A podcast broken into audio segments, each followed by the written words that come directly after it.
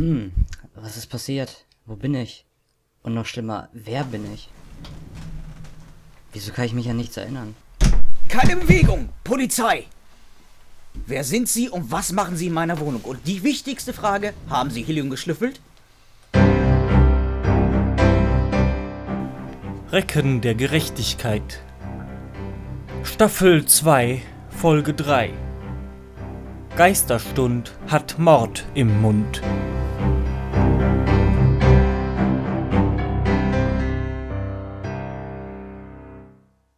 Also, Ich habe keine Ahnung. diese Ausrede wird bei mir nicht ziehen. Nein, ich habe wirklich keine Ahnung. Ich kann mich an nichts mehr erinnern. Ich hoffe, Sie haben nichts dagegen, wenn mein Kollege von der Polizei und ich das noch einmal genauer unter die Lupe nehmen. Ich wäre Ihnen sogar irgendwie dankbar. Ich habe auch schon überlegt, einfach zur Polizei zu gehen. Dann kommen Sie mit. Er müsste noch in seinem Büro sein, aber passen Sie auf, er hat eine leichte Erkältung. Herein, herein!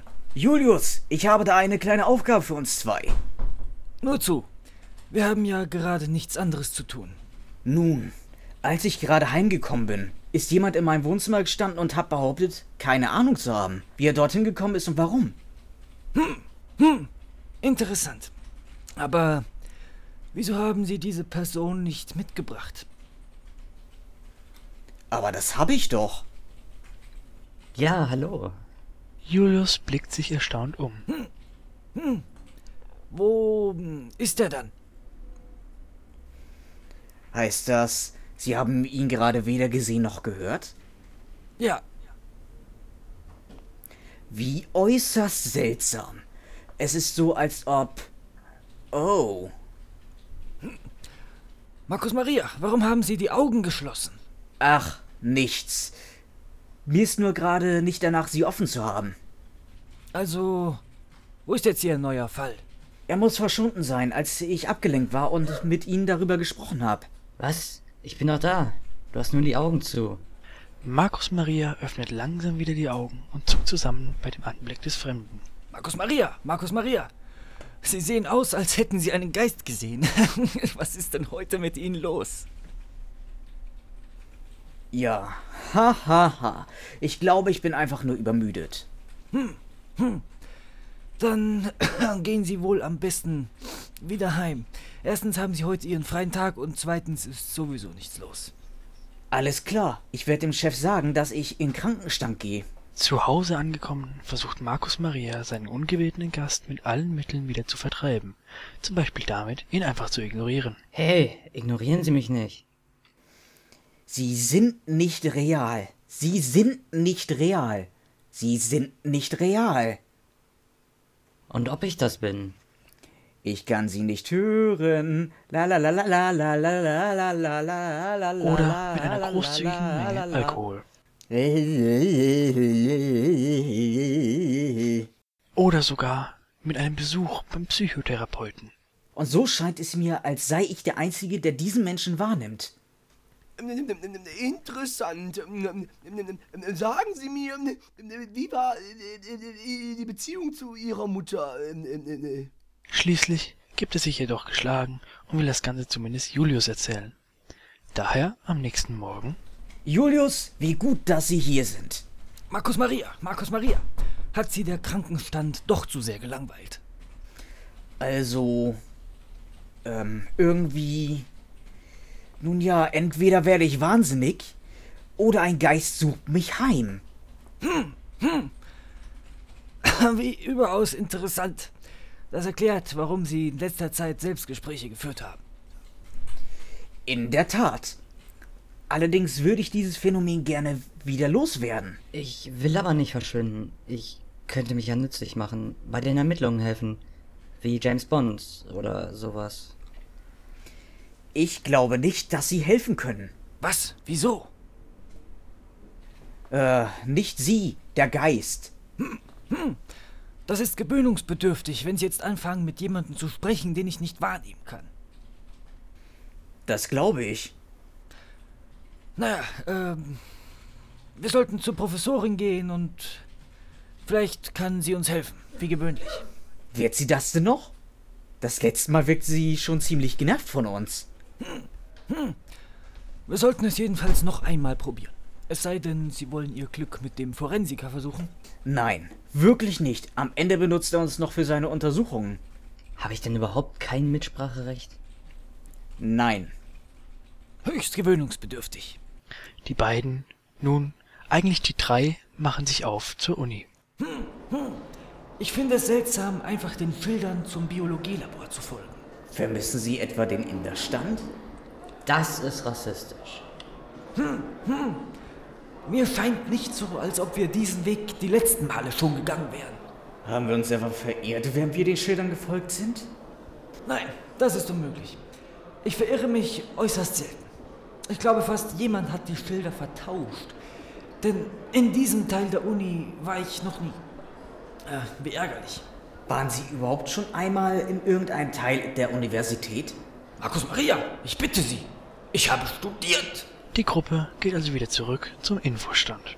Hm, äh, hallo. Wie geht es hier noch einmal zum Biologielabor? Willkommen in der Uni. Der Mann hat Sie was gefragt. Ich weiß. Und ich habe es ihm schon einmal gesagt. Schon ein paar Mal. Glauben Sie denn, ich bin blöd, nur weil ich Inder bin? Der Inder ist aber schlecht drauf, oder? Kann schon sein. Haben Sie gerade zugegeben, dass Sie glauben, ich bin blöd, nur weil ich Inder bin? Ja, Markus Maria, was sollte das? Ich dachte, im Gegensatz zu Hans sind Sie in der Uni kein Rassist. Ich habe, ähm, ja, mit meinem imaginären Freund gesprochen. Hey, Wie auch immer, folgen Sie einfach den Schildern mit der Aufschrift Biologielabor. Die sind falsch. Nein, die sind richtig. Aber das letzte Mal haben Sie anders gehangen. Sie Lügner! Da ein neues, größeres Labor im Ostflügel frei geworden ist, hat der Hausmeister der Professorin dabei geholfen, den Rektor zu überreden, es zu einem Biologielabor zu machen. Ich verstehe. Vielen Dank. Und nichts für ungut. Im Biologielabor ist die Professorin intensiv mit etwas auf ihrem Computer beschäftigt, dreht sich aber sofort um, als unsere Gruppe den Raum betritt und verbirgt, woran sie gerade gearbeitet hat. Oh, äh, Julius. Frau Professorin, könnten wir Sie erneut um Hilfe bitten? Äh, ja, brauchen Sie wissenschaftliche Unterstützung? Vielleicht am Rande der Wissenschaft, Parawissenschaften und Metaphysik und so etwas. Kurz gefasst, wir glauben es mit einem Geist oder einer Erscheinung zu tun zu haben. Naja, Sie glauben es, um genauer zu sein. Äh, ja. In der Tat, es befindet sich gerade in diesem Augenblick in diesem Raum. Ähm, und wie soll ich Ihnen helfen können? Nun, äh, wir dachten, Sie haben vielleicht eine Möglichkeit, ihn zu entdecken oder sich mit ihm in Verbindung zu setzen. Also etwas. Ihre üblichen Wundermittel. Soll das etwa ein schlechter Witz sein? Sehe ich vielleicht aus wie ein Medium? Oder diese Tante vom Astro TV? Sie kommen mit den seltsamsten Dingen herein und erwarten einfach, dass ich alles weiß und tun kann und werde und ah! Genug ist genug! Raus! Die Idee mit dem Medium ist eigentlich gar nicht so schlecht. Vielleicht sollten wir wirklich eines aufsuchen. was? Im Ernst? Nein, im Johann. Ja, dann tun Sie das! Was suchen Sie schon wieder in Ihren Bad hinein? Nichts, nichts. Also suchen und finden die Detektive ein Medium in den gelben Seiten. Guten Tag. Wir haben ein leichtes Problem. Dann sind Sie bei Madame Esmeralda genau richtig. Oh ja, die sieht aus, als könnte sie uns helfen. Klappe. Was? Oh, ähm, nicht Sie. Wissen Sie, Madame, ich habe den höchsten Respekt vor Ihnen und Ihrem Beruf. Ich werde nur von einem ungezogenen Geist verfolgt. Ach ja, werden wir das nicht alle? Wenn Sie meinen. Aber natürlich, es passiert viel zu häufig, dass Leute sich einfach von bösen Geistern verfolgen lassen und nichts dagegen unternehmen, weil sie sich von der modernen Medizin Dinge einreden lassen. Dinge, sage ich Ihnen. Das heißt, das geht die Schizophrenie oder Burnout. Aber keine Sorge, das richten wir schon wieder ein. Wir brauchen nur eine Seance zu öffnen, um dem Geist die Chance zu geben, sich mitzuteilen. Aber ich kann schon reden. Huhu. Ruhe! Du sprichst gefälligst erst, wenn du dich mitteilen darfst. Wie bitte? Hm, hm. Machen Sie sich keine Gedanken. Er redet öfter mit sich selbst. Also, Sie können uns helfen? Aber natürlich, Kontakt mit dem Übernatürlichen ist mein Beruf. Man könnte schon fast Berufung sagen. Und das könnten wir jetzt hinter uns bringen. Nun, das Ganze ist nicht so einfach. Nicht einmal ich mache jeden Tag eine Seance. Und wenn Sie es so eilig haben, kostet das natürlich extra, wegen der Vorbereitungszeit. Wie lange dauert denn diese Vorbereitungszeit? Ist schon um. Das Medium führt sie in ein Hinterzimmer, wo ein runder Tisch steht. Setzen wir uns hier und fassen einander an den Händen. Was man nicht alles tut für die Wissenschaft. Nehmen Sie bitte Ihre Fingernägel aus meiner Hand, Madame. Nur so eine Frage. Bei dem an der Hand fassen. Machte unser Geist mit? Was? Natürlich nicht. War ja nur eine Frage. Aber was für eine?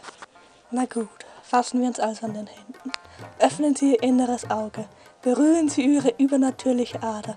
Spüren Sie die Welt um Sie, wie sie um Sie fließt und in Ihnen fließt. Ein wahrhaftiger Strom an Lebensquelle und Lebensessenz. Es ist ein magisches Gefühl, das sich durch Sie ausbreitet. Gehen Sie in sich, berühren Sie Ihren Kern. Fühlen Sie Ihren Kern. Ihr seid alle sowas von schräg drauf. Und nun wenden Sie ihn nach außen. Sehen Sie mit dem inneren Auge, wie die Welt nun aussieht. Sehen Sie ihn, den Geist. Mir scheint, als hätten wir hier gerade eine erfolgreiche Seance geschafft. Oha, Sie können mich also auch noch sehen? Das wird immer besser und besser. Puh, was macht denn der Mann hier? Und ich dachte, das wäre Ihr Geschäft. Naja, das war ja immerhin auch interessant. Auch wenn wir mit der Lösung unseres Problems nicht weitergekommen sind. Und wenn ich nicht auf einmal so schrecklich Kopfweh hätte. Ah, Was ist denn mit Ihnen auf einmal los? ach du heilige Kuh. Also jetzt wird's indisch. Verdammt, verdammt, verdammt. Hey, kommen Sie auch mal wieder runter? Genau, das ganze Geschimpfe zerstört die Aura hier im Raum ja gewaltig. Ach, stecken Sie sich Ihre Aura sonst wo hin? Der Geist kippt aus den Latschen und fällt hart zu Boden, wo er dann einige Minuten liegen bleibt. Dann kommt er wieder zu sich. Geist, Geist, geht es Ihnen gut? Ja, ich denke schon.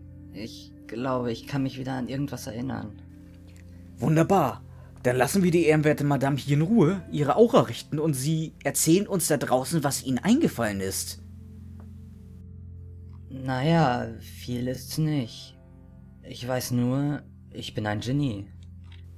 Ah, also wenn ich mal eine Amnesie erleide, ist das auch das Erste, woran ich mich wieder erinnere. Aber ich bin's wirklich. Ich arbeite nämlich bei irgendeiner Firma oder irgendwo in einem Labor. Ich glaube, ich hatte gerade irgendeinen Durchbruch. Vielleicht hänge ich deshalb hier so lose im Raum herum. Wie in einem Film ist das. Interessant, aber leider hilft uns das gerade nicht. Doch, ich weiß wieder, wo ich gewohnt habe. Wir können herausfinden, wo ich meinen Körper geparkt habe und alles wieder ins Lot rücken. Dann machen wir uns auf den Weg. Beim Haus des Geistes angekommen, staunen unsere Ermittler nicht schlecht. Das sollte man schon eher eine Villa als ein Haus nennen. Ich sag's ja, ich bin ein Genie. Ich wette, ich bin wahnsinnig reich. Die Haustür ist jedenfalls verschlossen. Julius, können Sie das aufmachen? Naja, bei Türschlössern bin ich eher auf die alten Modelle spezialisiert. Ach was, Ersatzschlüssel hinter der Blumenvase aus der Ming-Dynastie. Unsere wackeren Helden betreten das Haus und finden eine Leiche. Was? Das ist nicht gut, das ist gar nicht gut.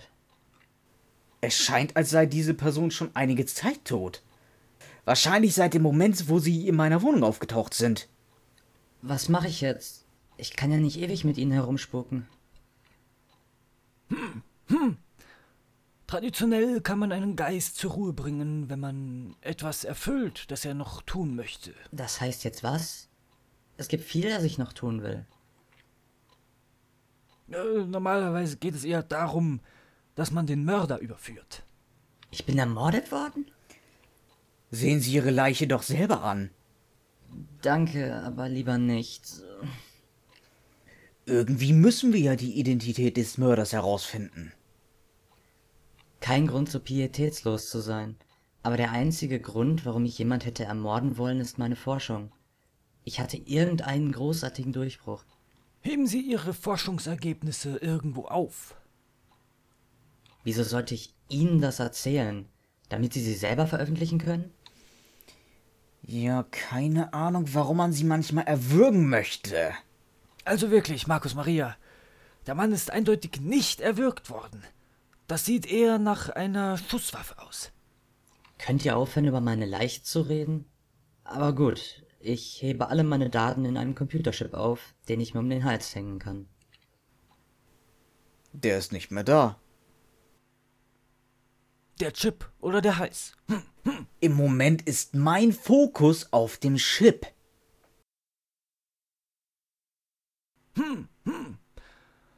Dann sind Sie wahrscheinlich einem neidischen Konkurrenten zum Opfer gefallen. Ach so? Dann ist's einfach. Mein Feld ist sehr begrenzt.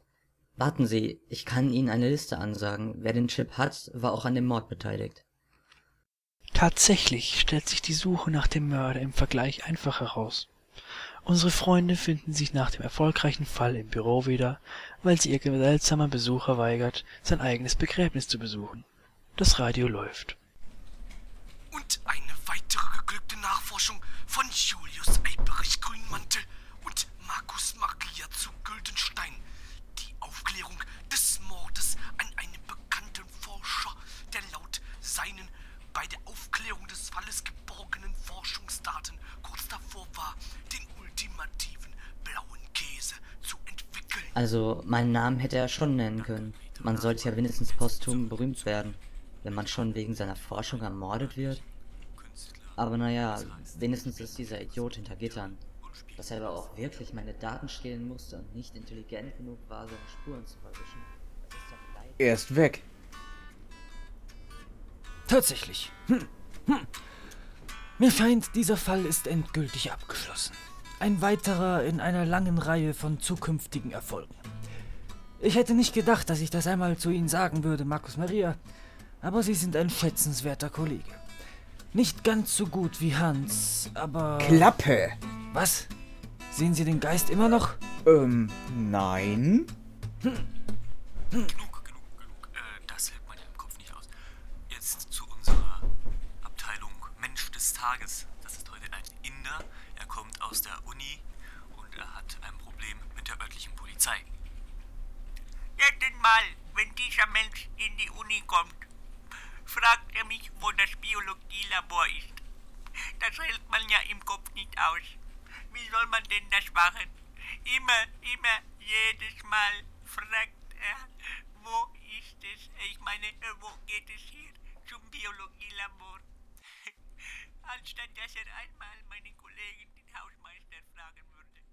Oder einfach die